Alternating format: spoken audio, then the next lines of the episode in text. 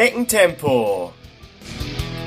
Der Laufpodcast mit dem Läuferknie.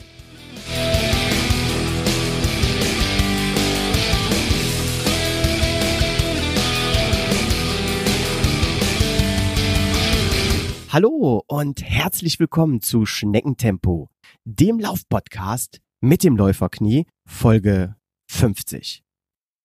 Liebe Hörer, heute ist nicht irgendeine Folge, sondern eine ganz spezielle. Es ist eine Jubiläumsfolge. Wir feiern heute die 50. Folge des Schneckentempo Lauf Podcast und zu diesem speziellen Anlass habe ich mir auch einen ganz speziellen Gast eingeladen. Mein Gast galt lange Zeit als das deutsche Laufwunder, obwohl er nie ein Rennen gewinnen konnte. Auf dem Zenit seiner Karriere unterlag er 2008 beim 35. Berlin-Marathon ganz knapp seinem langjährigen Konkurrenten Haile Gebrselassie. Danach ging es steil bergab und er verlor trotz teuerster Ballonseide, Jogginganzügen und Sportschuhen aus NVA-Restbeständen gegen Tattergreise oder halbwüchsige Naseweise bei drittklassigen Volksläufen. Im Spätherbst seiner Karriere trumpfte er dann aber nochmal groß beim Tattoo-Marathon gegen Michael Klotzbier auf, verlor aber knapp. Sein Kummer ergoss er daraufhin in vielen Bechern Kakao am Lake Atitlan in Guatemala. Ich denke, ihr habt jetzt schon erraten, wer heute zu Gast ist. Hier ist der Mann, der keine Gnade für die Wade kennt, in Läuferkreisen besser bekannt als Achim Achilles. Hier ist heute Hajo Schumacher. Hallo Holger, ich muss dich sofort korrigieren. Du hast zwei wesentliche Meilensteine meines sportlichen Lebens unterschlagen. Erstens bin ich 43. bei der Quadrathlon-Weltmeisterschaft geworden. Das war sogar ein, ein, offizieller Wettbewerb. Ich kann die Hintergründe gerne erklären. Und ich habe mit meinem Team doch tatsächlich gegen Jan Frodenos Team im Triathlon gewonnen. Ähm, ich war selber nicht beteiligt, das mag äh, erklären, warum wir erfolgreich waren. Aber ansonsten ja. hast du das sehr gut zusammengefasst, ein Leben, das im Wesentlichen aus Niederlagen bestand. Ähm, ich habe es mental aber einigermaßen verarbeitet. Mit vielen Bechern Kakao. Auch das.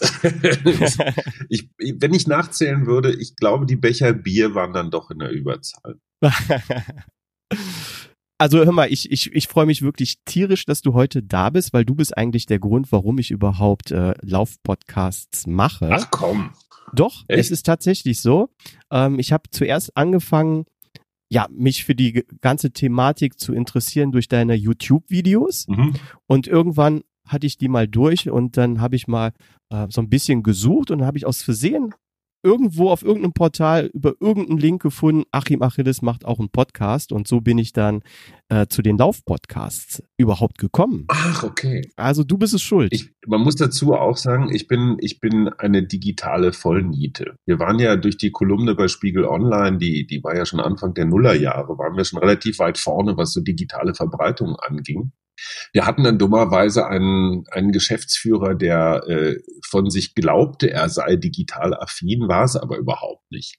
Der hat zum Beispiel gesagt, also das mit dem YouTube und dass man da jetzt so eine wöchentliche Show macht, da sieht er überhaupt keine großen Aussichten. Und auch dieses Podcasten hielt er für, kostet viel Geld, interessiert keinen Menschen. Und weil wir dachten, das sind Experte, haben wir uns äh, ja leider, leider daran gehalten manchmal gibt's ja diese umgekehrte Logik. Ne? Wenn einer sagt, dass das alles nichts taugt, dann kannst du dich sehr genau darauf verlassen, ähm, dass der Unrecht hat und dass das Gegenteil stimmt. Das haben wir leider nicht gemacht. Genau.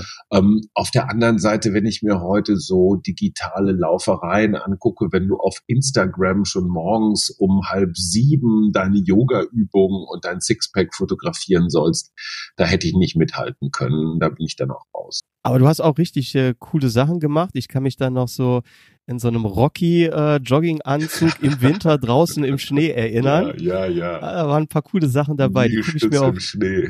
genau, gucke ich mir auch immer noch gerne an.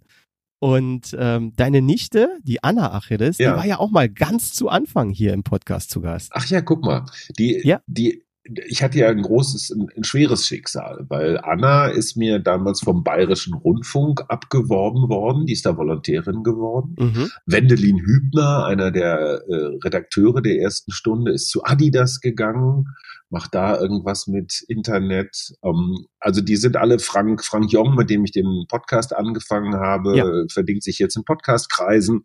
Also es sind alles, ich freue mich immer total, dass die Leute, dass die Leute so, ja, weitermachen, irgendwo anders unterkommen. Du hast denen den Einstieg. Äh, ja, das fühlt sich, es fühlt sich gut an, wenn die, wenn die Leute dann so einfach weitergehen, ihren Weg gehen. Und besser als Arbeitgeber, der dann ja auch für die Ernährung dieser Menschen teilweise gesorgt hat. Ich weiß nicht, ich bin so ein Verantwortungsmensch, auch wenn man das gar nicht glaubt. Ja, ja finde ich, finde ich cool. Und du hast immer noch zu den Leuten Kontakt, zu Frank, zu Anna, die ja eigentlich Julia heißt. Anna, die Julia heißt, ja, gelegentlich. Also man verliert sich natürlich aus den Augen. Wenn du nicht mehr in einer Stadt bist und nicht mehr gelegentlich läufst, äh, also zumindest mal so alle paar Wochen ähm, man sich begegnet in Laufklamotten, dann wird das auch weniger. Es sind ja auch alles junge Menschen. Was wollen die mit dem alten Mann? Obwohl, ich gucke ja immer auch mal hier auf meine äh, Hörerzahlen. Ja. Und ja, die größte Zielgruppe ist tatsächlich zwischen 40 und 50, die diesen Podcast hier hören. Ja klar, ich meine, ich, das war ja auch meine große Laufzeit. Das ist die Midlife-Crisis-Zeit. Ne? Du hast es im ja. Job, du hast es im Job auf dieses Plateau gebracht und weißt, von hier an geht's nicht mehr weiter, sondern die nächsten 20 Jahre faulst du deiner Rente entgegen. Die Kinder gehen dir auf die Nerven, mit der Gattin läuft's auch nicht mehr so richtig. Und wenn man dann keine wirklichen Talente hat, so wie ich damals, dann denkst du ja so, Lauf das kann eigentlich fast jeder, wenn du jetzt nicht irgendwelche orthopädischen Schäden hast oder sowas. Das ist eine reine Willensgeschichte letztendlich. Ne? Marathontraining hat ja nichts mit Talent zu tun. Das kann ja jeder. Wir haben es ja bewiesen mit Michael Klotzbier, der ungefähr so viel wog wie drei Zirkuselefanten. Selbst den haben wir zu einem Marathon gebracht, weil der einfach fleißig trainiert hat. Mhm. Das ist so Marathon eine extrem deutsche Beschäftigung. Ne? So Wille, Disziplin, im November im Hagel, Regen, drei Stunden durch den Wald. Was gibt's Schöneres? Was gibt's Schöneres? Und du musst absolut nichts können. Ja, also für für Fechten musst du elegant sein, für Fußball musst du den Ball treten können, für Laufen musst du eigentlich nur Willen haben. Ja, hör mal, brauchst du mir nicht zu erzählen, das ist auch der Grund, du kannst ich auch nichts, ne? Genau, ja. genau. Vielleicht noch ein paar doofe Fragen stellen, deswegen mache ich den ja, genau. Podcast genau. noch, aber das war's dann schon. Hajo, also wirklich super cool, dass du heute da bist. Jetzt haben wir schon eigentlich voll losgelegt, aber vielleicht gibt es da draußen noch den ein oder anderen Hinterwäldler, dem jetzt der Name Hajo Schumacher oder Achim Achilles gar nicht sagst. Magst du einmal dich noch kurz für diese Hörer vorstellen? Äh, ja, gerne. Äh, also ich bin gebürtig ist mein Name ähm, Hajo Schumacher. Ich bin in Münster geboren. Ich bin inzwischen 56 Jahre alt. Ich habe zwei Kinder, bin verheiratet, lebe in Berlin und äh, habe, wie ich gerade schon gesagt habe, zu Beginn meiner Midlife Crisis das Laufen für mich entdeckt, als mir der Orthopäde sagte, das mit dem Handball sei keine gute Idee, ähm, weil spätestens ab Mitte 40 spielt man nur noch mit Schmerzmitteln ich finde, in Kombination mit ein paar Flaschen Bier kann das für ein paar bunte Bilder im Kopf sorgen, aber nicht für ewige Gesundheit.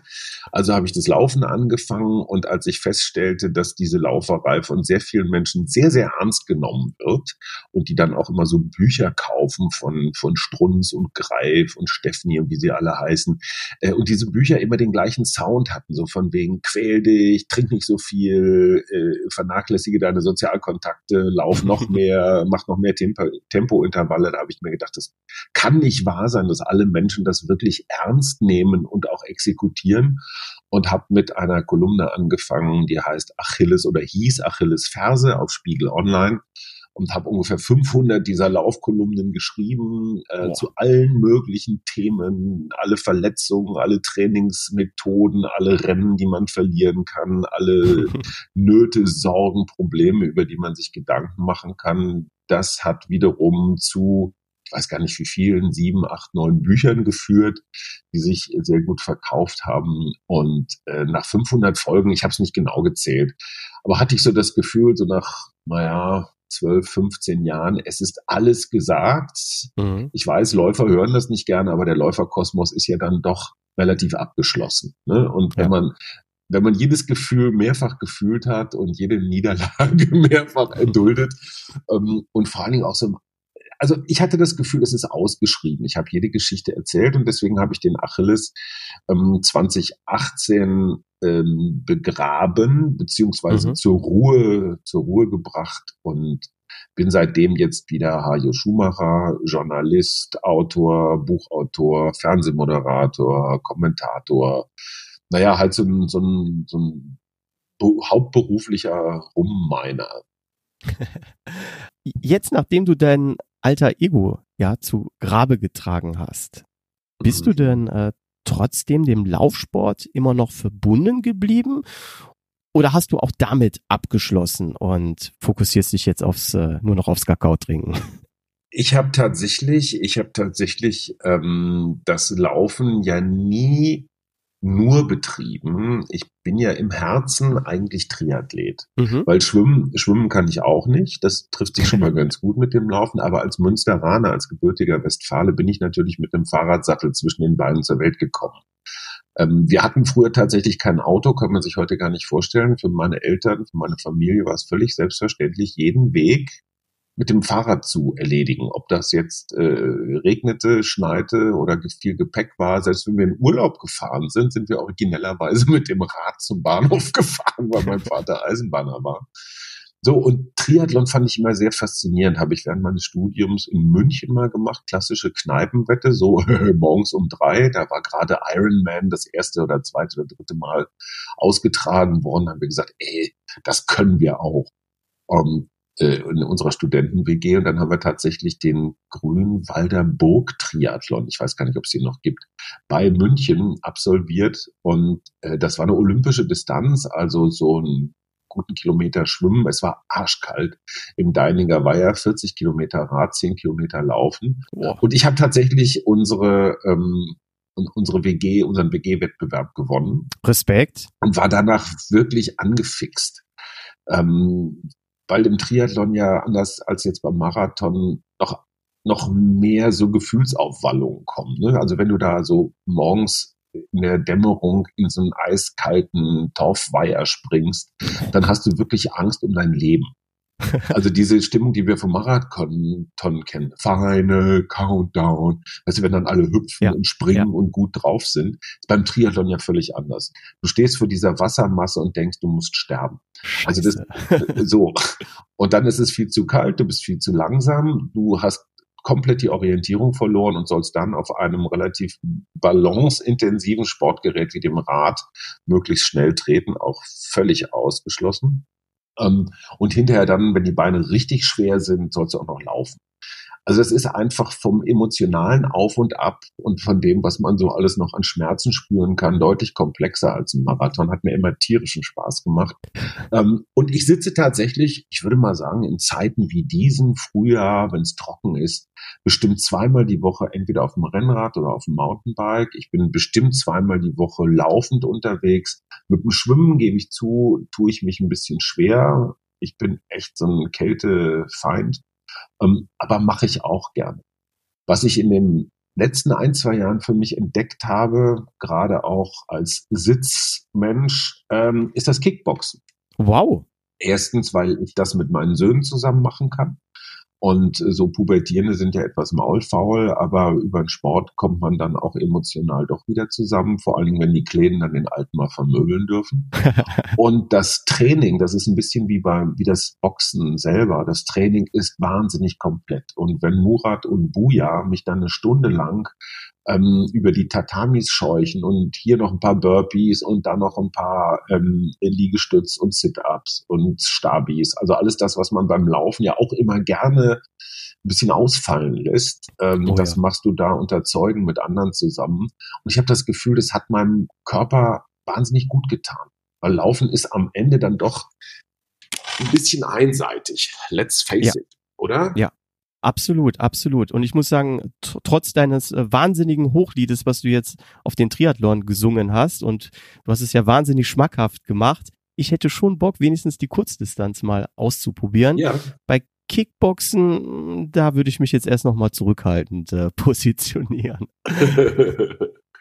Ähm, das Interessante ist, Kickboxen klingt ja so, als würdest du gleich von Jean-Claude Van Damme ver vermöbelt oder Genau. So. In meinem auf meiner Könnensstufe würde ich nicht mal den, den hellrosa Gurt bekommen. ja, also mir geht's wirklich ums Training und es ist ganz selten, dass man sich tatsächlich mal etwas ernster dann auch mit den Boxhandschuhen und komplett geschützt und so mal ein bisschen mhm. haut. Und das mhm. Training geht wirklich, ist sehr respektvoll, sehr kontrolliert und es geht überhaupt nicht darum, sich zu vermöbeln. Ich habe bei mir zum Beispiel festgestellt, wahrscheinlich auch durch die Lauferei, äh, Jan Frodeno bestätigt das übrigens auch, ähm, diese ganze Körpermitte inklusive der Sehnen, äh, der Oberschenkel und so ist echt ganz schön unflexibel. Kann ich unterstreichen, ja. Und dieses Kickbox, dieses Kickbox-Training hilft einfach so die, sag mal, die Schattenseiten des Körpers ein bisschen auszuleuchten. Mir tut's gut. Also ich bin davon hundertprozentig überzeugt, dass mir es auch richtig gut tun würde, aber du kennst das ja, wie das auch bei den Läufern mit den Stabis ist. Klar. Ah. Man müsste mal wieder. Genau, ganz genau. ja. ähm, wie sehen denn jetzt aktuell deine sportlichen Aktivitäten in der Corona-Krise aus? Hast du dich in den eigenen vier Wänden, äh, vier Wänden gerade verbarrikadiert und trainierst mhm. auf dem Laufband oder der Rolle? Nee, überhaupt nicht. Im Gegenteil. Nee, also Corona ist mir ehrlich gesagt ziemlich wurscht, weil alles das, was ich tue, ähm, für mich ist eigentlich Virus äh, unabhängig. Kickboxen fällt natürlich aus, weil du da auf engstem Raume dich immer ansprotzt, an, anhustest, mhm. anschwitzt. Da ist also das Aerosol, wie wir alle gelernt haben als Virenübertragung, ist da sowas von in der Luft. Dagegen ist Ischgl und das Kitzloch gar nichts. Also kein, ähm, kein Kickboxen jetzt gerade. Mhm. Und es ist total interessant, wenn mir der Gruppendruck fehlt und Murat und Buja nicht daneben stehen und mir in den Hintern treten, dann kriege ich meine Knochen auch nicht hoch. Das heißt, ich mhm. falle dann in meine alten Gewohnheiten zurück. Ähm, weil ich gerade noch mit dem Manuskript meines neuen Buches kämpfe, bin ich, oh. naja, im Homeoffice halt, wo ich ohnehin die meiste Zeit bin. Aber ich gehe mindestens einmal am Tag wirklich lange raus, entweder um mit meiner Frau spazieren zu gehen, manchmal fährt sie auch Rad und ich renne nebenher. Das hat so ein mhm. bisschen was von Hundeauslauf. Um, samstags, sonntags morgens bin ich entweder beim Laufen oder auf dem Rennrad. Und äh, mein, meine Geheimwaffe ist es, jeden Morgen so viele Liegestütze zu machen, wie ich kann am Stück. Also fünf. Mm, sagen wir so, man kann Liegestützen so richtig amtlich ausführen. Ne? Also wenn die Hände mhm. genau mhm. unter den unter den Schulter unter der Schulter sind und man dann auch richtig weit runter geht, bis man mit der Brust wirklich den Boden berührt. Davon kriege mhm. ich tatsächlich fünf hin. Wenn man allerdings Liegestütz so macht, wie ich auch schwimme, nämlich eher so ein Bastard-Style, dann kriegt man auch mal 50 hin. Cool. Die sind dann allerdings eher auf Tempo und Luschigkeit ausgelegt und nicht auf äh, Anstrengung. Ich denke mal, die Hörer, die können sich das jetzt alle nochmal auf irgendwelchen YouTube-Videos ansehen, wie du Liegestützen machst. Wie man sich das Leben so sportlich redet, ne? ja, aber Corona und, und Laufen ist natürlich ähm, überall gerade ein großes Thema. Absolut, aber ich habe das Gefühl, ey, Corona ist, ist natürlich ein unglaublich guter Trainer. Ich habe noch nie so viel laufende Menschen in Berlin zu jeder Tag- und Nachtzeit gesehen wie jetzt in diesen Wochen. Ist das bei euch auch so? Es ist auch so und es liegt ja auch daran, ähm, dass man das Laufen halt als Individualsportart genau. noch ausführen kann, während ja alle Mannschaftssportarten wegfallen. Ne? Ja. Und ich denke, davon äh, profitiert natürlich jetzt auch der Laufsport. Genau. Und Was? ich meine, hey, die Leute sitzen zu Hause, Homeoffice, langweilen sich, man will sich mit dem Partner auch nicht immer kabbeln, dann geht man halt einfach mal eine Stunde raus und wetzt ein bisschen. Und ich ja. habe den Eindruck, da sind auch viele Leute dabei, das sieht man so an den Klamotten, die haben vor zwölf Jahren mal gepasst. Äh, nach einer längeren Pause quälen sich die Leute dann wieder rein. Und es sind viele Wiedereinsteiger, glaube ich, äh, unterwegs. Ja, das kann gut sein. Ich bin mal gespannt, wie die, wie die Zahlen in ein paar ja, Monaten sein werden, ob der Laufsport wirklich äh, dadurch profitiert hat. Ja, wir werden sehen. Wir werden sehen. Ähm, eine andere Sache, ist ja, wie die Laufveranstaltungen sich dann entwickeln werden. Glaubst du, dass äh, sobald Laufveranstaltungen wieder stattfinden dürfen, auch sofort die Anmeldezahlen explodieren und da ein großer, also sagen wir mal, der, der größte Boom als jemals zuvor stattfinden wird? Oder glaubst du, dass wir allgemein jetzt auch vorsichtiger werden und langfristig ja lieber alleine so einen Marathon durch den Wald laufen, als mit 10.000 weiterer Läufer? Also ich merke es auf meiner Stammstrecke hier Grunewald, Schlachtensee. Ich habe den Eindruck, dass schon viele unterwegs sind, dass aber die Angst vor sich zu nahe kommen dann doch relativ groß ist. Mhm. Also ich sag mal so die alten Laufkumpels, die sich schon seit vielen Jahren kennen, die haben so ein Vertrauensverhältnis aufgebaut, aber ansonsten macht man schon auch einen etwas größeren Bogen umeinander. Mhm. Ähm, weil diese Geschichte so, was fliegt denn da rum in der Abluft? Genau. Da und wird geschneuzt und gehustet und gehechelt und gekeucht. Ähm, das hat, glaube ich, schon so ein bisschen Spuren hinterlassen bei den Leuten. Und ganz ehrlich, ich habe das immer sehr genossen, egal bei welchem Wettkampf, aber bei Laufwettbewerben, dieses Gedrängel am Start. Man kann ja gar nicht anders als anderen Leuten nahe kommen. Das ist einfach ja. so. Du bist ja reingefercht wie so bei einer Vier-Auktion. Und viele gerade, ich meine, Laufen macht ja auch einsam. Äh, äh, für viele Menschen war das der einzige Körperkontakt, den sie im Jahr hatten. äh, und ich könnte mir vorstellen, dass das in den nächsten Monaten und Jahren ein klein wenig an Attraktivität verliert, insbesondere bei den Paranoikern, zu denen ich mich vielleicht auch zählen würde. Mhm. Also ich und glaube, das wird nicht sofort alles wieder so bevölkert sein, wie es mal war.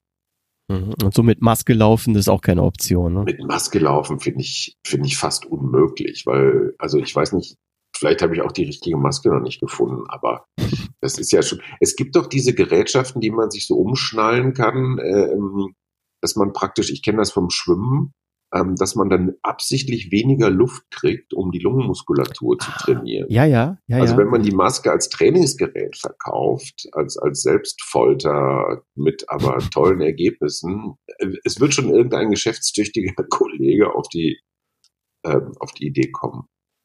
Dann, dann super. Ne? Ich kenne es noch aus dem Winter. Also wenn es so richtig, richtig kalt ist, dann laufe ich immer mit einem Tuch vorm Mund oder so. Aber das, das ist doch äh, schon eklig genug, oder? Das ist schon eklig genug, absolut. Ja. Absolut. Dann vielleicht lieber ohne Maske, aber dann doch alleine durch den Wald. Und der zweite Punkt, den ich nicht unterschätzen würde, ich glaube einfach auch, äh, wenn wir tatsächlich sowas erleben, wie jetzt alle sagen, nämlich eine große Wirtschaftskrise, dann bedeutet das, die Leute haben äh, vielleicht ein bisschen weniger Geld, halten die Kohle ein bisschen mehr zusammen und vielleicht wird dann auch nicht mehr jeder Laufschuh für 300 Euro und jeder Wettbewerb für 100 Euro Anmeldegebühr so blind konsumiert. Also ich merke an mir selber, es ist schon eine gewisse gewisse Zurückhaltung beim Geldausgeben da. Und das ja. hat natürlich auch was mit Laufveranstaltungen zu tun. Absolut. Und äh, ja, das sind natürlich auch wieder ja zwei Sachen, die du ansprichst. Auf einmal, auf der einen Seite natürlich das Portemonnaie vom Läufer, auf der anderen Seite natürlich auch das äh, Portemonnaie der ganzen Veranstalter. Ähm, die natürlich hier auch gucken müssen, dass der Laden irgendwann wieder ja. ans Laufen gebracht wird ja. und die natürlich diese Sorge haben, dass sich da keiner mehr anmeldet. Ne? Ja, so ist es. Gut, aber auf der anderen Seite, vielleicht ist es dann auch so ein, naja, so ein, so ein äh, natürlicher Wettbewerb, weißt du, die Guten halten durch. Ja. Die anderen werden ein bisschen auf die Probe gestellt. Ähm, so wie im Alm, ne? Das ist wie mit dem ja. Urlaub. Das wird auch weniger und die schlechteren oder unattraktiveren Ziele müssen sich was einfallen lassen. Ja, so eine Art Reinigungsprozess, natürliche so Auswahl. Ja. So, liebe Hörer, Achtung! Jetzt kommt ein kleiner Werbeblock, denn ich, das Läuferknie, bin total begeistert von Cosman Laufdesign. Cosman Laufdesign wurde 2009 von dem ehemaligen Leistungssportler und Läufer André Kosman gegründet. Kosmans Intention ist es, die perfekte Funktionsbekleidung zum Laufen herzustellen.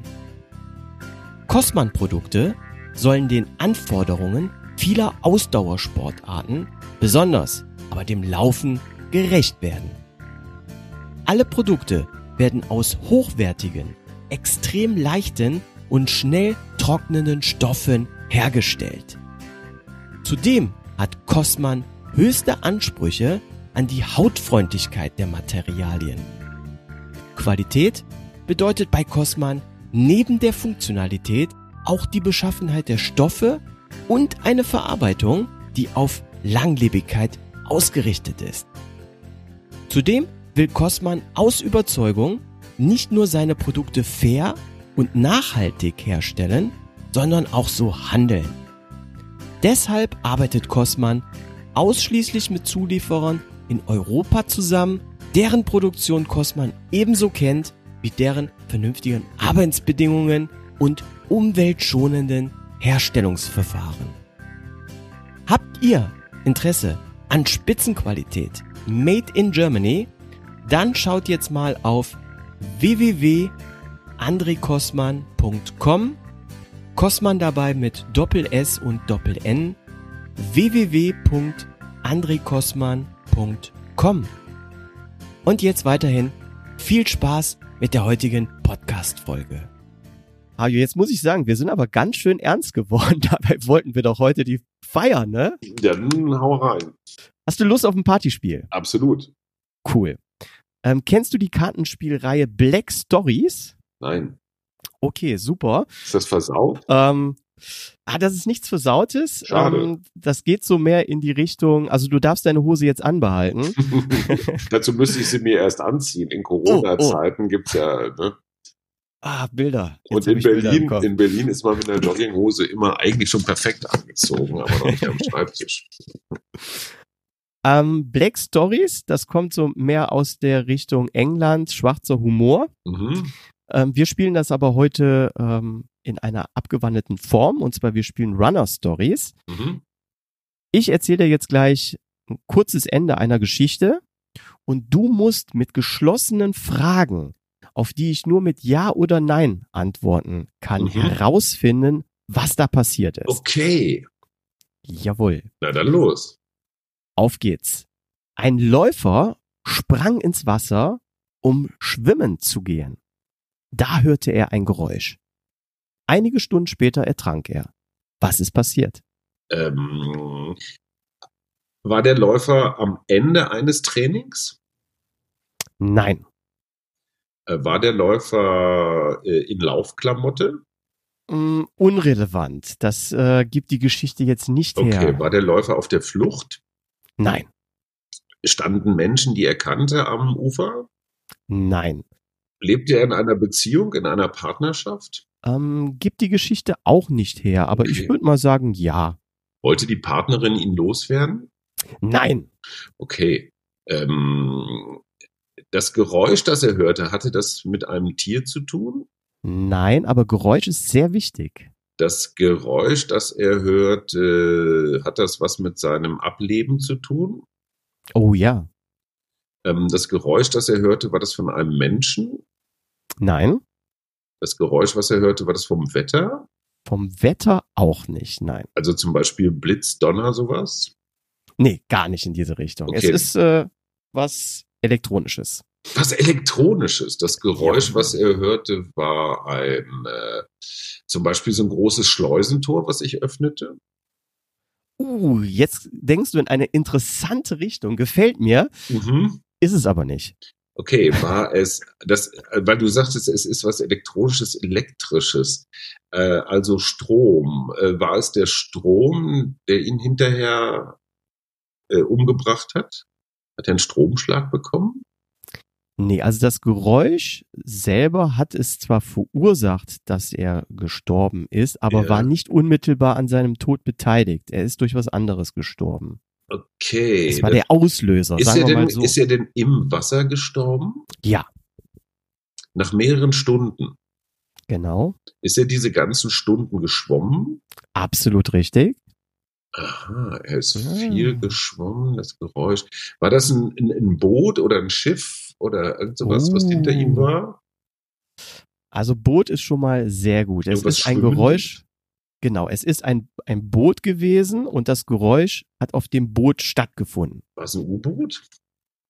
Nee, War es ein ich glaube, so viel kann man verraten. Es war ein Segelboot. Ein Segelboot. Ah, ist er vom, ist er vom Segelboot runtergefallen und das ist dann immer weitergefahren und äh, hat ihn einfach vergessen?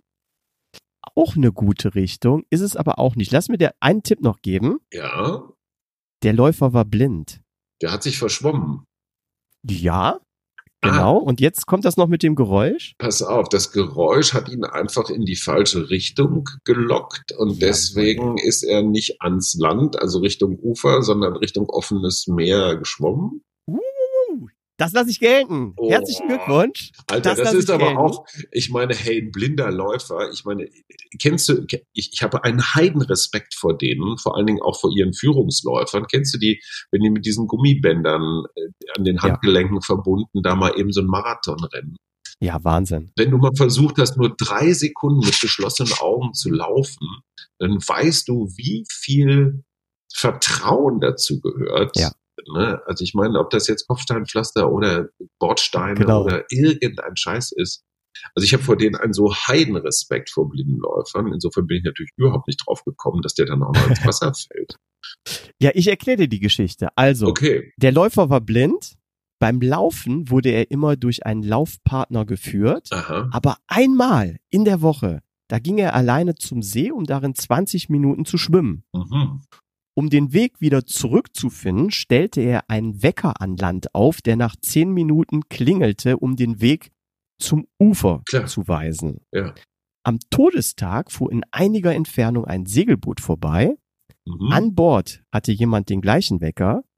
Als dieser dann klingelte, folgte er dem Boot und schwamm immer weiter hinaus Du, du bist aber auch, du bist aber auch ein Scherzkeks. Wie soll man denn, wie soll man denn auf so eine Geschichte kommen? Ja, es ist, glaube ich, so, wenn man diese Black Stories, die alle so sind, äh, Okay. mal gespielt hat, dann Okay, kommt man verstehe. vielleicht eher da drauf, ja. Ja. Aber ich muss jetzt sagen, so richtig hat die Geschichte die Stimmung auch nicht gehoben, oder? Doch, ich bin total ausgelassen. Also es war schon, war schon ziemlicher Hammer. Dann, dann lass uns doch jetzt mal ähm, wenigstens das Laufen weiter abfeiern und so richtig hochleben. Teile doch bitte mal deine drei schönsten ähm, Laufanekdoten mit uns, die du aus deiner Zeit von Achim Achilles erlebt hast. Ja, du willst Sachen wissen, meine drei schönsten Laufanekdoten. Also die schmerzhafteste war wahrscheinlich Theo. Theo war so ein, so ein Knirps ähm, und du musst dir vorstellen, es, es war nur ein fünf Kilometer Lauf. Aber hier in Berlin, direkt hier so mm, Tiergarten, Bundestag und sowas. Und es gehört ja durchaus dazu, das wird dir nicht unbekannt sein, je weniger Talent, je weniger Training, äh, desto eher versucht man es durch besonders eindrucksvolles ähm, Gerät, durch Ausrüstung, durch teure Schuhe, durch äh, die üblichen Insignien des Profis äh, auszugleichen. Ja. Und genau so ausstaffiert stand ich natürlich am Start. Teure Pulsuhr hier. Äh, ich weiß nicht, ist das bei euch jetzt auch schon seit ein paar Jahren im Trend, diese, diese äh, Wadenüberzieher? Also keine langen Hosen Ja, mehr, sondern nur noch, damit man auch ein bisschen Haut, also das, was Läufer dann so erotisch finden. Also mit all diesem Zeug standen wir äh, am Start und ich rannte dann auch los und irgendwann kam ein sehr hechelnder Vater mit einem völlig entspannt dreinblickenden, ich glaube, es war ungefähr ein sechs, sieben, achtjähriger, das war Theo. Der rannte so völlig entspannt neben mir her und guckte immer so hoch an mir und wunderte sich, dass dieser Mensch, der so professionell ausgerüstet neben ihm herlief, so einen roten Kopf hatte und gar nicht so viel reden wollte. Und ich habe irgendwie versucht, diesen Knirps, also ich meine, man hat ja auch noch so eine Restehre. Ähm, ich finde, von Frauen über 70 und von Kindern unter, unter 10 sollte man sich nicht überholen lassen. äh, Theo aber äh, sah das völlig anders und ich habe ihm selbst in einem, ich habe ernsthaft darüber nachgedacht, ihm 50 Meter vom Ziel, da wäre ich noch dran gekommen, ihm einfach so von hinten die Beine wegzuziehen. Hab's dann aber, weil ich ein ehrlicher Sportsmann bin, doch nicht gemacht und er hat Schade. ein paar ja, um, ja, finde ich auch. Ähm, so, das war eine grobe Niederlage. Eine der interessantesten Körperreaktionen, die ich jemals mitgemacht habe, war Laufen und Kotzen. Wo- Kennst du das? Auch eine ziemlich, eine ziemlich ähm, lustige, gleichzeitig eklige Anekdote. Es war auf den auf der letzten Runde einer Mitteldistanz. Also das ist so ein halber Ironman. Ne? Da bist du dann mhm. schon ähm, über zwei Kilometer geschwommen und 90 Kilometer Rad und 15 Kilometer laufen bis auf der letzten fünf Kilometer Runde. Und ich habe einen relativ sensiblen Magen. Das heißt, ich kann da so, so ein bisschen Matschbanane verträgt er noch, aber schon diese komischen Gels, ja. äh, insbesondere unverdünnt, mag mein Magen überhaupt nicht. Und ich dachte dann aber, wie soll ich über die letzten fünf Kilometer kommen, wenn ich überhaupt keinen Treibstoff mehr habe und äh, habe dann so eine Mischung aus Wasser, Cola und ein bisschen Powergel in mich rein ähm, gefüllt. Und es hat immerhin so lange gehalten, bis ich wieder relativ alleine im Wald war.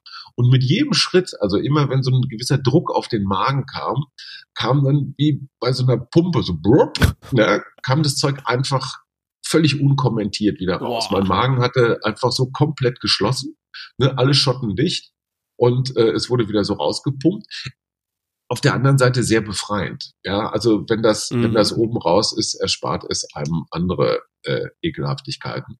Und wo wir schon bei unangenehmen Situationen sind, die dritte war tatsächlich Kilometer was waren das, so 39, 40 beim Berlin-Marathon. Ähm, da bist du noch nicht dort, wo die frenetischen Zuschauer völlig ausrasten und mhm. dir Unterwäsche zugeworfen wird, Rosen und all das, sondern du bist dann noch so zwischen Potsdamer Platz und äh, Brandenburger Tor in den Schluchten der Leipziger Straße. Sehr, sehr einsam, da steht kein Mensch, da ist auch sonst nichts. Und mhm. da erwischten mich, und das ist meine zweite körperliche Schwäche, Krämpfe. Und zwar oh. so linke. Und ich war wirklich, mein Ehrgeiz war es einmal die Joschka Fischer Zeit von drei, was hatte der, 3,42 oder sowas zu unterbieten. Und ich war auch in der Gegend 3,45 unterwegs. Und auf einmal, du merkst das ja schon so, in den zwei, drei ja, Kilometern vorher, es kommt da was. Und du denkst dir, boah, scheiße, hoffentlich reicht das jetzt bis ins Ziel. Es reichte nicht bis ins Ziel. Und du stehst dann bei Kilometer 39 und irgendwas am Bordsteinrand und versuchst dir diese Scheißkrämpfe irgendwie rauszudrücken. Dann erinnerte ich mich an die alten Tour de France Geschichten. Du brauchst immer eine Sicherheitsnadel dabei, die musst du dir dann ins Bein rammen, dann entspannt das auf einmal. Also diese klassischen, ja, ja. diese klassischen Grobian-Methoden. Ich hatte aber keine Sicherheitsnadel dabei und da standen so drei, vier Menschen, die auch keine große Ahnung vom Laufen hatten und sagten dann immer so Sätze wie, jetzt streng dich doch mal an oder Ja, das sind die besten. Ist nicht mehr so weit oder nun reiß dich doch mal zusammen. Und wenn ich's, wenn ich gekonnt hätte, hätte ich den einfach aufs Maul gehauen. Ja. ja am, am, am liebsten mag ich, ist doch nicht so weit. Ja, du kommst keinen einzigen verdammten Meter weit. Und die meinen, sie das. würden dir eine, eine hilfreiche Information ähm, äh, angedeihen lassen. Tja, von solchen Anekdoten habe ich eine ganze Menge, aber eine Charakterschule. Ich, ich kenn's, ich kenn's. Ich muss mal ganz kurz aufs Kotzen zurückkommen, weil mein Magen ist da ein bisschen anders. Ich kann wirklich alles, auch während dem Laufen essen. Ach komm, auch so eine einmal, Wurststulle. Ja, pass auf, mir, mir ein, einer habe ich was gemacht, da war ich bei so einem Nachtlauf in Nijmegen in Holland. Ja. Und äh, da bin ich alleine hingefahren, war auch alleine da. Und dann hatte ich vor dem Lauf, ich war so früh, dass ich Hunger bekommen hatte, mhm. bin ich in so einen ähm, China-Imbiss rein. Und die Frau sprach weder Deutsch noch Englisch. Und mhm. ich habe mit meinem ähm, ganz Riesen, wenig Niederländisch probiert, was zu bestellen. Und ich habe eine riesen Portion äh, Reis mit Gemüse, Saté-Spieße, fette Erdnussbutter drauf und noch eine Cola dazu gehabt. Ich habe gut gegessen Mhm. Und äh, bin so 30 Minuten später habe ich den Lauf gemacht. Ah. Und es ist nicht rausgekommen. Oh. Aber ich habe den, ich habe den Geschmack natürlich die ganze Zeit wieder im Mund gehabt. Ne? okay, danke. ja. Das war meine Anekdote dazu. Und ich glaube hier mit dem Theo, das ähm, ist aber auch eine Geschichte, die hast du mal in irgendeiner deiner äh, Kolumnen verarbeitet, oder? Ja, allerdings, allerdings. Und ähm, der, der Vater erklärte mir dann auch, ja, Theo, der sei eigentlich nie länger gelaufen und er würde jetzt seit ein paar Monaten im Fußballverein sein, da würden sie ein bisschen trainieren, aber ja, ja. Ne, und das ist ja das, das ist ja das wirklich Ungerechte beim Laufen. Menschen wie ich, die wirklich talentfrei sind und auch leider auch ein bisschen schwer zum Laufen. Ne? Ich bin ja zwei mhm. Kenianer, so mengenmäßig. Du kannst trainieren, so viel du willst. Du kommst über eine bestimmte, über eine bestimmte Schwelle nicht drüber. Ja. Und da gibt es andere Menschen. Mein großer Sohn gehört zum Beispiel dazu. Der rennt untrainiert 1000 Meter in 3,30. Und wo ich mich einfach, wo ich mir einfach sage, wie ungerecht ist dieser ganze, dieses ganze Genlotto, ja? Warum habe ich so ein Pech gehabt und habe alle alle schlechten Läufergene gekriegt und andere werden völlig unbedient, unverdient mit den Besten beschenkt? Na gut. Es dafür, ist es ist für mich auch immer wieder äh, faszinierend. Ich habe einen Arbeitskollegen, der läuft dann äh, dreimal im Jahr in Marathon. Ja. Und äh, zwischen den ganzen äh, Marathons macht er vielleicht mal so drei, vier Läufe und läuft dann einfach den Marathon, ja. Und äh, da, da werde ich verrückt, wenn ich sehe, dass er überhaupt nicht trainiert und dann so aus dem Stand einfach so mit seinen Genen äh, so einen Marathon laufen kann. Schrecklich. Und schrecklich, ja, ja genau. Ungerecht. Absolut. Aber es lernt Demut, weißt du, es lernt Demut und die große Übung besteht ja darin, diese Menschen nicht zu hassen, sondern es ihnen zu gönnen. Okay, ich arbeite noch daran. Ja, ich auch. Seit Jahrzehnten. Hajo, hast du Lust auf ein zweites Spiel? Unbedingt. Unbedingt? Super, super. Ich stell dir eine Frage und mhm. du musst immer mit der Antwort der vorherigen Frage antworten. Das heißt natürlich, für die erste Frage brauchst du eine Antwort von mir. Mhm. Die Antwort lautet in dem Fall Achim Achilles. Mhm. Das heißt, das ist meine Antwort für die nächste Frage. Also auf Frage 1 antwortest du mit Achim Achilles genau. und auf Frage 2 mit oh der Gott, Antwort der ja ersten. Na dann, ja, dann ganz los. genau, ganz genau. Da mal los. Wie heißt du? Achim Achilles. Wer war Bundeskanzler vor Angela Merkel? Hajo Schumacher. Oh. Wer schrieb das Buch Mein langer Lauf zu mir selbst? Gerhard Schröder. Wer wurde in der sogenannten Zahnpasta-Affäre des Dopings beschuldigt? Joschka Fischer. Wer gilt als Initiator der Fridays for Future Bewegung? Dieter Baumann natürlich. natürlich. Klar. Wie hieß die erste Frau, die den Boston-Marathon äh, ja, äh, teilgenommen hat? Ähm, Greta. Greta Thunberg. Ganz genau. Wer lief Hand in Hand beim Olympischen Marathon in Rio mit Anna Hana über die Ziellinie? Ähm, Katrin Zwitzer. Ganz genau. Gut. Wer nahm 2019 an der Seite von Erich Klan an der RTL-Show Let's Dance teil? Boah, ähm, wer lief denn mit der Hana? War das die andere Hana, die Zwillingin? Ganz genau, die Lisa war es. Ja, natürlich, die Lisa. Natürlich. Und last but not least, wer spielte das Bond-Girl in Stirb an einem anderen Tag? Hier vielleicht äh, die, die, die, die, die schleswig-holsteinische Ministerpräsidentin, Heide Simonis. Nein. Es war eine Läuferin. Ach, es war eine Läuferin. Ähm, äh, hier, Mocky. Mocky, Sabrina Mockenhaupt. Natürlich. An der Seite von Pierce Brosnan. Wer kann sich nicht dran erinnern? Wer war denn jetzt das Bond-Girl? Ich glaube, das war ähm, Hale Berry. Ah, okay, okay. Ja. Die ist ja auch. Also sensationell. Ja. Hajo. Sensationell. Du bist ein wandelndes Lexikon. Ja, Dieter Baumann initiierte die Fridays for Future Bewegung und Greta Thunberg nahm als erste Frau am Boston Marathon so sieht's teil. aus. Respekt. Liebe Hörer, ich kann nur sagen, Hajo Schumacher oder wie die Fraggles ihn nennen, Marjorie, die allwissende Müllhalde. Du hast alle Fragen richtig beantwortet. Mhm. Perfekt. Auf Lisa Und, bin ich nicht gekommen. Aber du hast wenigstens die Twins äh, gehabt. Also damit hast du ja 50 Prozent schon äh, der Antwort gehabt. Achtung, jetzt kommt eine weitere Produktempfehlung. Denn neben Cosman Laufdesign habe ich mittlerweile auch Gefallen an den Kompressionsprodukten von Kompresssport gefunden.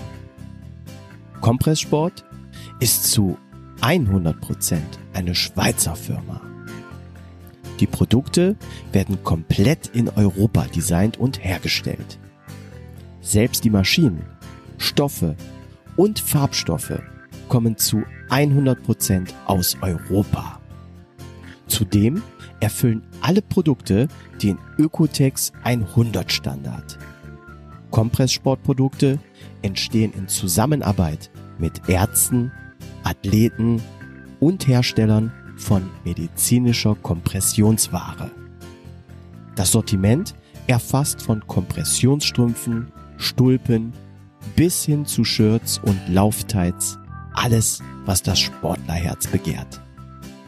Testet jetzt die positive Wirkung von Kompression auf Muskeln beim und nach dem Laufen und schaut euch die Produkte auf www.kompresssport24.de an.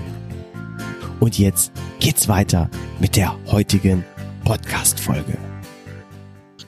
Mal, darf ich mal eine Rückfrage stellen? Was macht denn deine Form eigentlich? Also bist du, bist du gerade besonders gut trainiert oder eher nicht so? Ähm, ich antworte mal wie folgt. Ich habe mir jetzt vor gut anderthalb Wochen ein Fahrrad bestellt, Mm, weil ich jetzt seit Dezember wirklich Probleme mit meinem äh, Sprunggelenk habe. Ah. Und das trotz ähm, Physiotherapie und äh, Schockwelle und so weiter noch nicht so ist, dass ich aktuell viel laufen kann. Und Mhm. deswegen habe ich mir jetzt vorgenommen, den Sommer auf dem Rad zu trainieren. siehst du? Ich, Ja. ich, ich, ich bin ja un, ich bin ja ungern Anti, Anti-Läufer, aber als älterer Herr mit schon einigen tausend Laufkilometern in den Knochen kann ich sagen, wer dazu neigt und wessen, wessen Winkel jetzt in Knie, Knöchel, Hüfte nicht hundertprozentig optimal eingestellt sind, wird irgendwann Verschleiß spüren. Und da kannst du noch Mhm. so tolle Sohlen und Schuhe und weiß der Geier was haben. Also es geht schon auf die Knochen.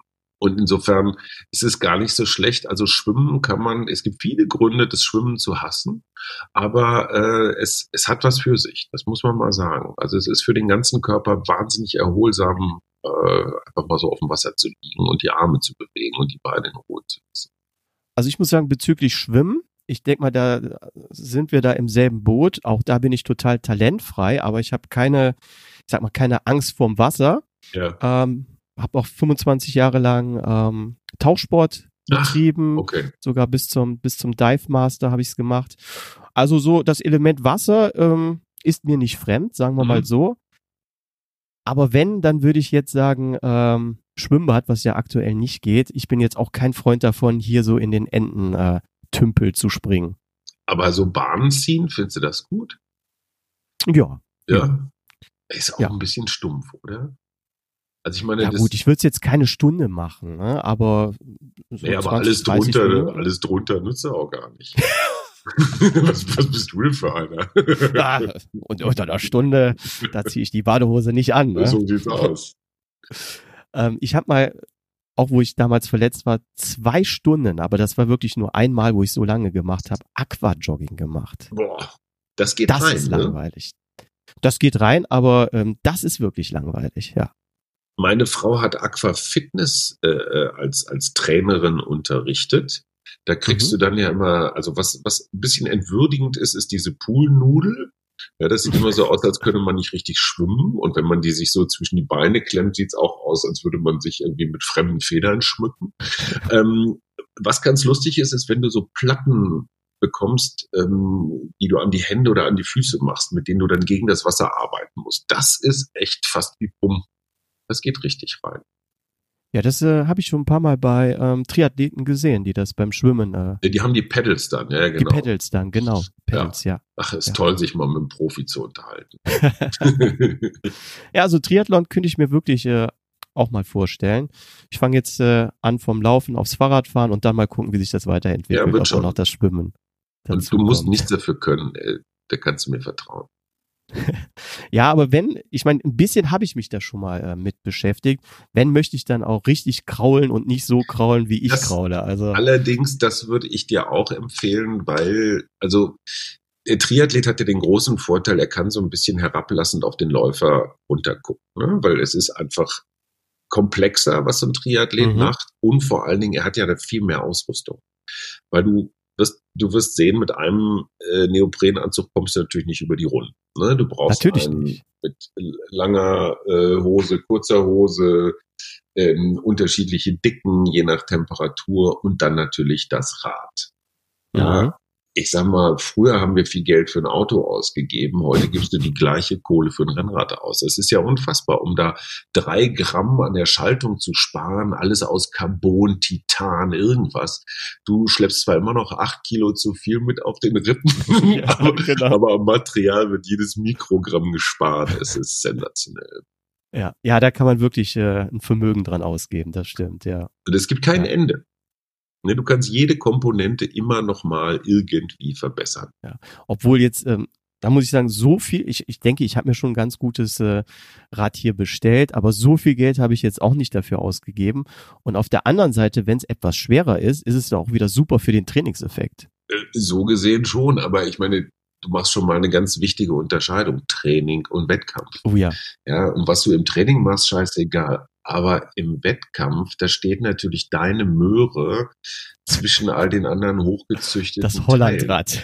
Und wenn du wenn du wirklich daran kannst du merken, wie selbstbewusst du bist. Wenn du mit deinem Holland-Klapprad, wo hinten noch das Einkaufskörbchen drauf sind, Satteltaschen werden auch gerne genommen, Ständer, Beleuchtung.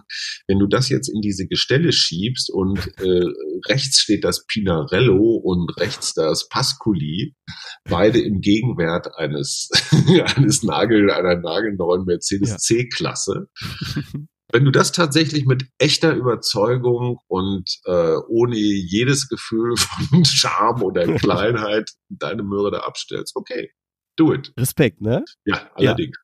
Aber das wäre doch, das wäre doch was für Achim Achilles gewesen. Ja, ich meine, ich, ich bin ja, ich habe mich ja auf diese Art und Weise selbst gedemütigt, habe dann allerdings auch festgestellt, nein, ich ertrage das nicht. Ja, ich muss da mithalten. und habe dann, äh, ohne dass meine Frau das, also ich habe Schwarzgeld gebunkert über die Jahre, um mir dann irgendwann meinen Traum zu erfüllen. Ich hoffe, sie hört den Podcast nie. Nie. Sie hat sich, sie hat sich immer von mir als Läufer distanziert. Ihr wir wurden ja zum Teil irgendwo auf dem ähm, äh, auf dem Wochenmarkt oder so, ach, das ist Mona. Und meine ja. Frau dachte immer, nein, ich bin nicht Mona. Das hat dann immer nie jemand verstanden, weil alle dachten, sie sei begeisterte Gattin von Achim Achilles, was sie aber nie war. Aber ihr habt jetzt mittlerweile zu euch gefunden und macht sogar euren eigenen Podcast zusammen, habe ich gehört, ne?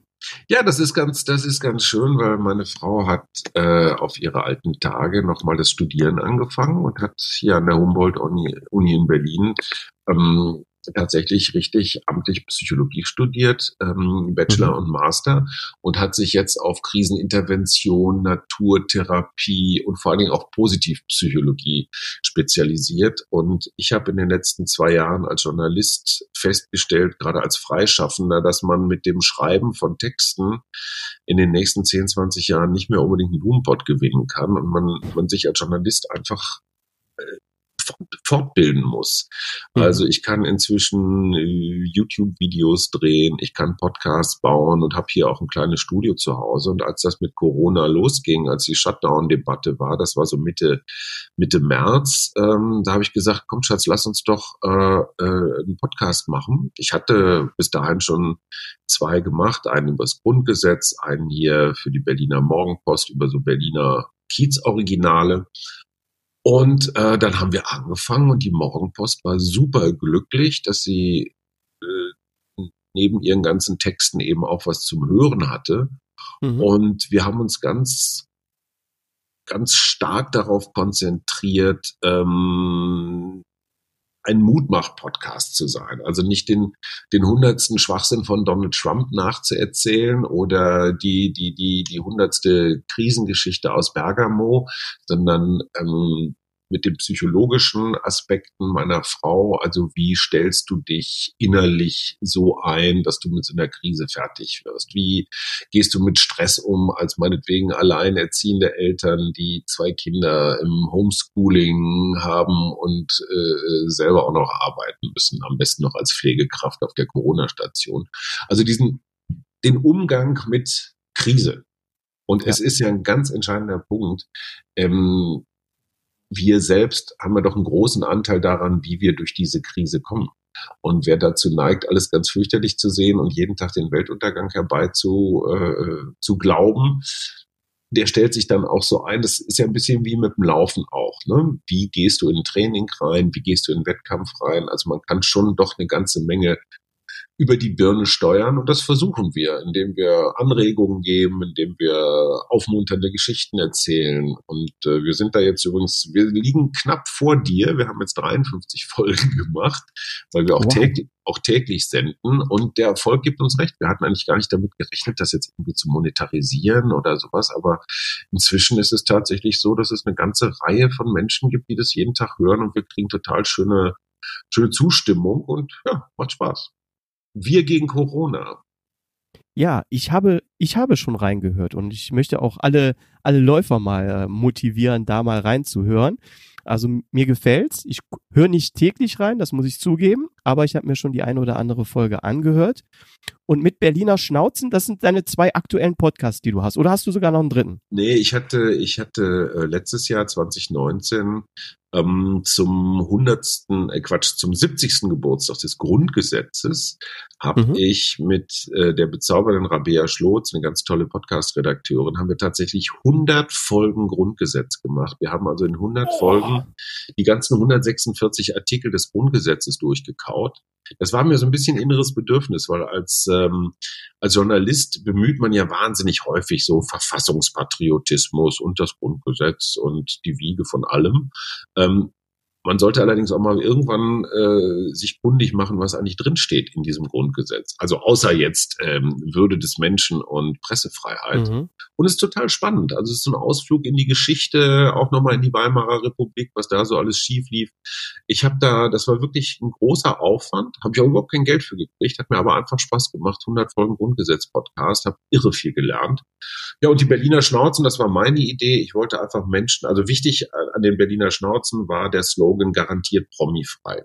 Ne, ich wollte mhm. jetzt nicht schon wieder mit Rolf Eden, Didi Hallervorden und, und, und Sido ähm, reden, weil das kennt man alles, sondern so mit den Alltagshelden. Und äh, zum Beispiel, ich weiß nicht, vielleicht ist die bekannt, Anastasia Bifang, mhm. ähm, Mitte 40, Oberst bei der Bundeswehr, also einen unterm General, und die war bis vor drei Jahren noch ein Mann. Ah. Und hat dann irgendwann beschlossen, ähm, sie will jetzt Frau sein und hat das in der Bundeswehr, also sie hat ihr ganzes Leben lang in der Bundeswehr gearbeitet, hat das in der Bundeswehr durchgezogen, in diesem Macho-Laden. Und äh, die erzählt einfach tolle Geschichten. Oder mein, mein Kioskbesitzer, Levent, ähm, gelernter Bauingenieur, der hat sogar als Bauingenieur gearbeitet, äh, äh Anfang des, des Jahrtausends hier in Berlin und Levent äh, ist dann irgendwann das Bauingenieursein so auf den Puffer gegangen, weil er das, also er hatte den Eindruck, diese ganze Baubranche ist verkommen, die zahlen ihre Löhne nicht, die tricksen rum, die machen. Und der hat dann komplett umgesteuert und hat auf einmal ein Lotto, Toto Zeitschriftenkiosk, allerdings wirklich exzellent sortiert. Mhm. Das sind ganz viele tolle Sachen.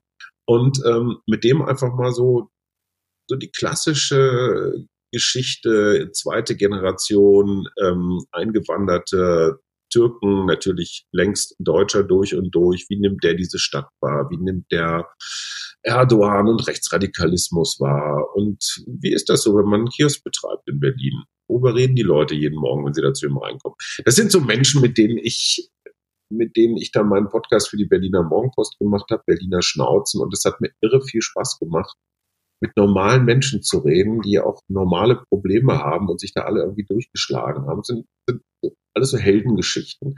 Das haben wir jetzt während Corona ein bisschen eingestellt, weil ich gerade die Leute nicht so dringend zu mir nach Hause ins Studio laden möchte, weil meine mhm. liebe Frau, die ja nicht Mona heißt, aber so eine Mischung aus Asthma und COPD hat, also ich sag mal oh. etwas lungenbelastet ist. Nicht dramatisch, aber zumindest so, dass man sich dieses Virus jetzt dringend in die Bude holt.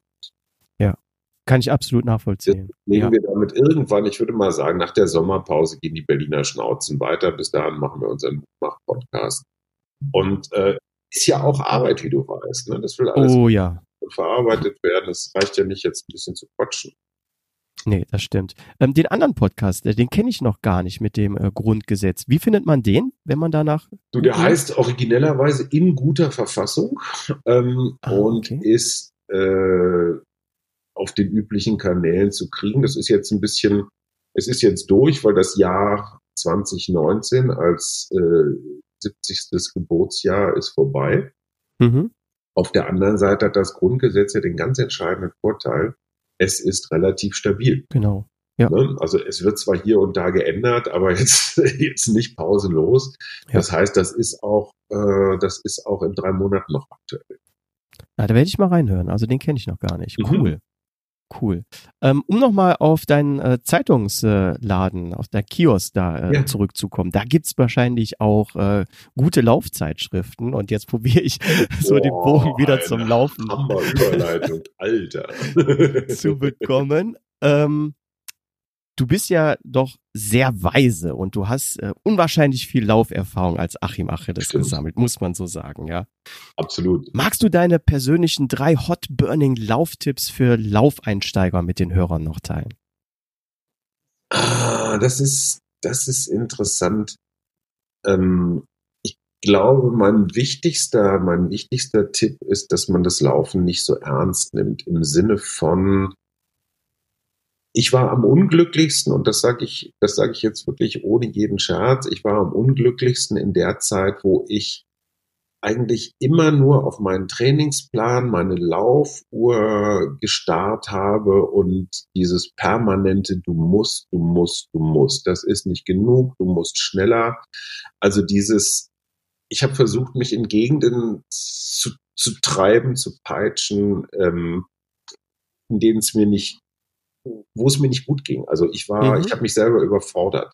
Ne, weil Ja. wenn du gleichzeitig Job, ähm, äh, Familie, vielleicht auch noch ein paar Freunde oder sowas hast, dann ist das schon eine ganz schöne Herausforderung, da einen Marathon oder schlimmer noch ein Triathlon-Training rein zu, rein zu quetschen. Und dieses geh behutsam, geh vorsichtig, geh liebevoll, geh rücksichtsvoll mit dir um und nimm das Laufen nicht als Kompensation für tausend andere Sachen, die im Leben schief laufen.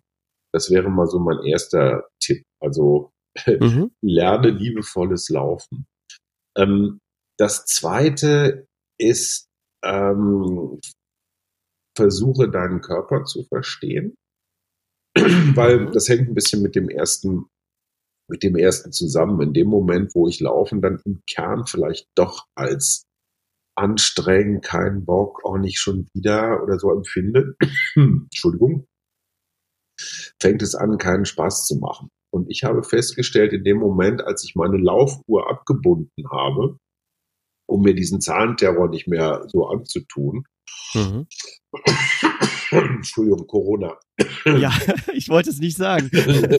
ähm, in dem Moment, wo ich den Stress rausgenommen habe, habe ich versucht, wieder mehr auf meinen Körper zu hören. Und es ist total interessant, in dem Moment, wo das Laufen nicht mehr Stress ist, sondern Freude, sagt der Körper irgendwann so ganz komische Dinge wie, hey, jetzt renn doch mal richtig los. Mhm. Was ich früher also eher als Belastung empfunden hätte, boah, jetzt muss ich schon wieder schnell laufen, kommt irgendwann interessanterweise als natürliches Bedürfnis zurück. Ja. Und der Körper, also meiner jedenfalls, will manchmal schnell laufen. Der will auch manchmal langsam laufen. Der will auch manchmal hüpfen. Und der will auch gerade samstags morgens, wenn die Sonne so über dem Wannsee steht und sich im Wasser spiegelt, dann möchte der auch mal stehen bleiben und sich auf den Baumstamm setzen und einfach nur mal fünf Minuten aufs Wasser gucken und sich so, ähm, sich so entspannen oder fallen lassen. Und sich das zu erlauben, äh, das, das war für mich auch ein ganz wichtiger Schritt. Wenn ich da jetzt kurz zwischen äh, grätschen darf, bevor du den nächsten Punkt machst, ich kann das wirklich nur noch mal ganz, ganz fett unterstreichen. Bei mir ist es äh, ähnlich so gegangen. Ich hatte äh, letztes Jahr hier auch während dem Podcast äh, mich mit der Sonja von Opel über Marathontraining unterhalten und sie hatte mir da einen Plan gemacht, wo ich äh, sehr ambitioniert mit angefangen habe und dann so eine ähnliche Erfahrung äh, wie du auch, dass ich dann auch so ein sehr unglücklich eigentlich äh, mit der ganzen Lauferei geworden bin. Mhm. Und jetzt in der Corona-Zeit, wo ja die ganzen Laufveranstaltungen abgesagt wurde Ehrlich, ne? und ich dann ja einfach mal so Druck raus. rausgehen, Ja. ohne ähm, jetzt nach einer nach einer Pace oder ähm, nach Intervallen oder sowas zu laufen, Genau. die Natur mal wieder zu sehen, rechts und links mal zu gucken, Ganz genau. wunderschön.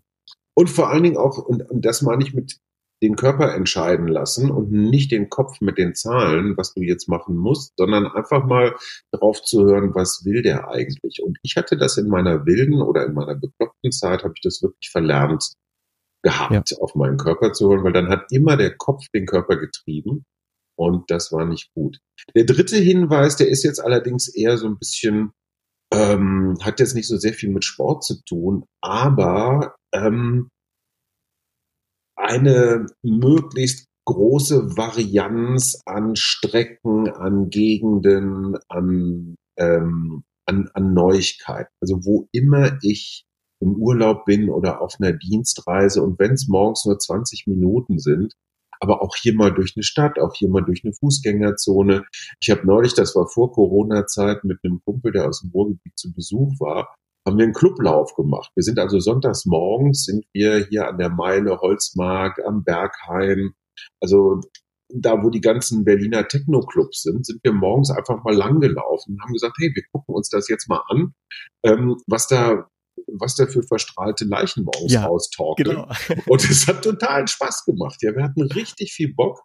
Ähm, und wir haben gar nicht gemerkt, dass wir mal irgendwie zwölf Kilometer gelaufen sind. Ja, weil es gab einfach irre viel zu gucken.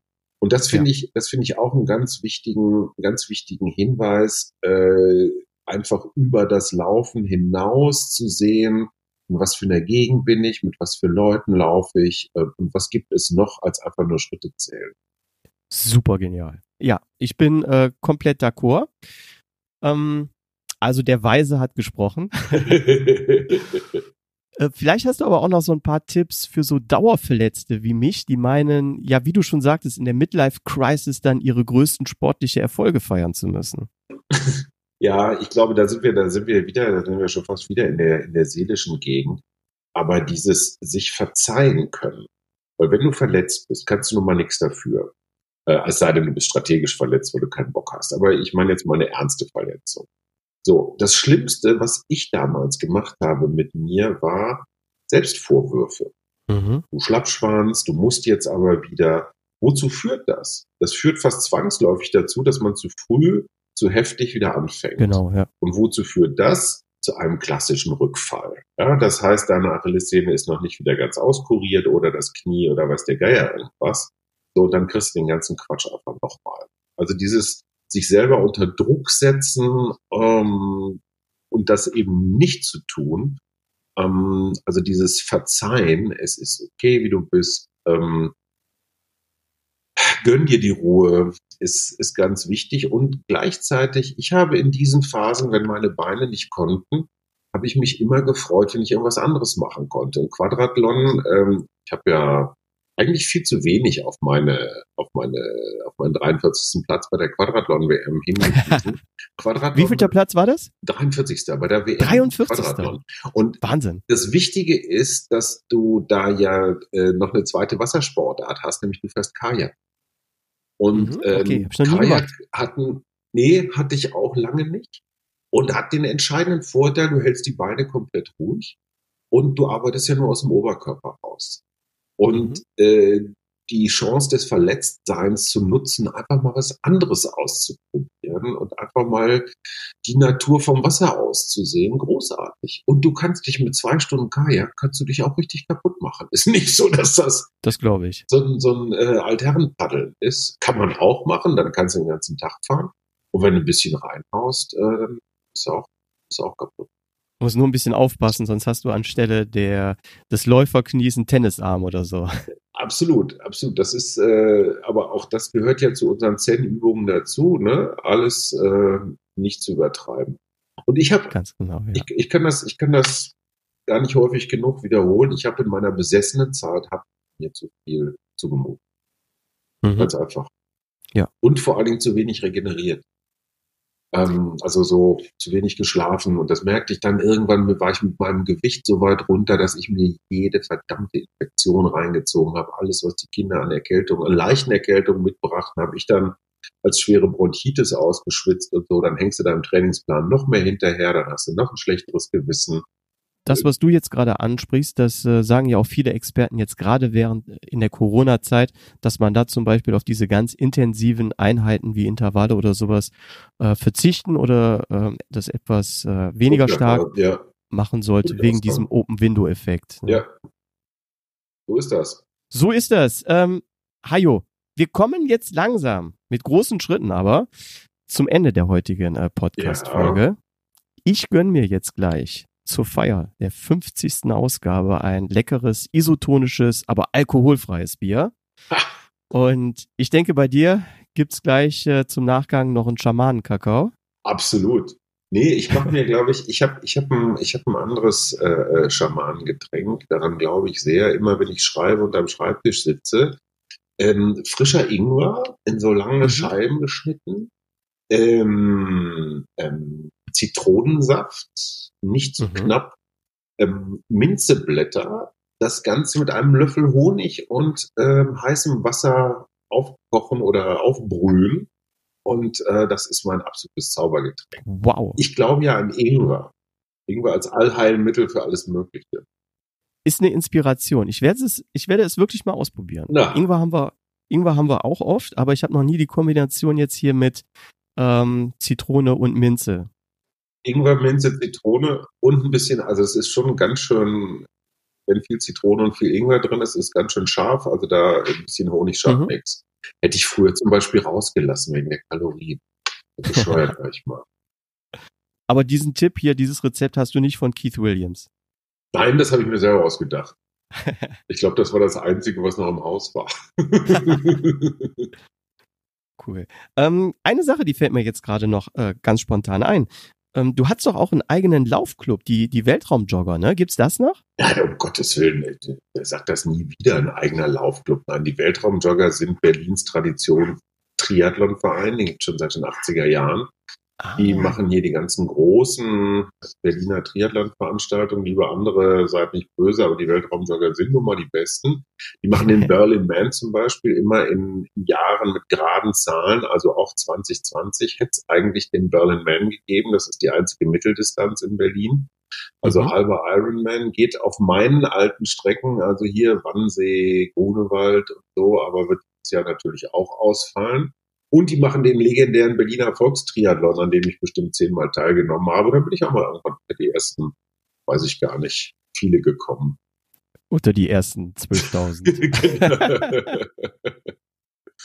so sieht's aus. Ich werde heute, glaube ich, noch ein bisschen, ich werde heute tatsächlich noch den Teufelsberg hochrennen. So viel zum Thema, es macht Spaß. Und in dem Moment, wo ich keine Leistung mehr erbringen will, habe ich auf einmal Spaß, Berge hochzurennen, wo ich früher immer gesagt hätte, oh, das ist anstrengend. Und jetzt gucke ich einfach mal so, wo ist der rote Bereich, wie kann man da so ein bisschen spielen mit den Grenzen. Ähm, ich betrachte es eher forscherisch und nicht selbstquälerisch und dann wird's spannend. Ja, Berge finde ich auch sympathisch. Ich will ja mal den Hermann laufen. Hast Ach, den, den habe ich. Ja, den, den hast ich. du. Den Hermann habe ich. der Hermann ist eine Sau. Weil Weil das Linke ist, du startest ja am Hermanns Denkmal, also an, ja. diesem, äh, äh, an diesem Steinklotz da mit dem Teutoburger Wald. Und ähm, dann rennst du ja Richtung Bielefeld. Mhm, und vom ja. Hermanns Denkmal geht's erstmal so, ich würde sagen, guten Kilometer, vielleicht auch länger, einfach bergab. Das mhm. ist, das, das ist der erste Kilometer, immer so bam, bam, bam. Und ich weiß nicht, wie es dir geht, aber ich laufe lieber bergauf als bergab. Weil mir haut das die Knochen schon ganz schön ja. zusammen, wenn ja. ich runterrenne. Und dann hast du, dann bist du unten im Tal, bist natürlich viel zu schnell diesen Berg runtergerannt und die Oberschenkel fühlen sich schon an, so wie, wie einzementiert. Und dann geht dieser Lauf ja überhaupt erst richtig los. Ne? Du denkst natürlich, du kannst fliegen und merkst dann, wenn es wieder hochgeht, boah, scheiße, was sind die Beine fest.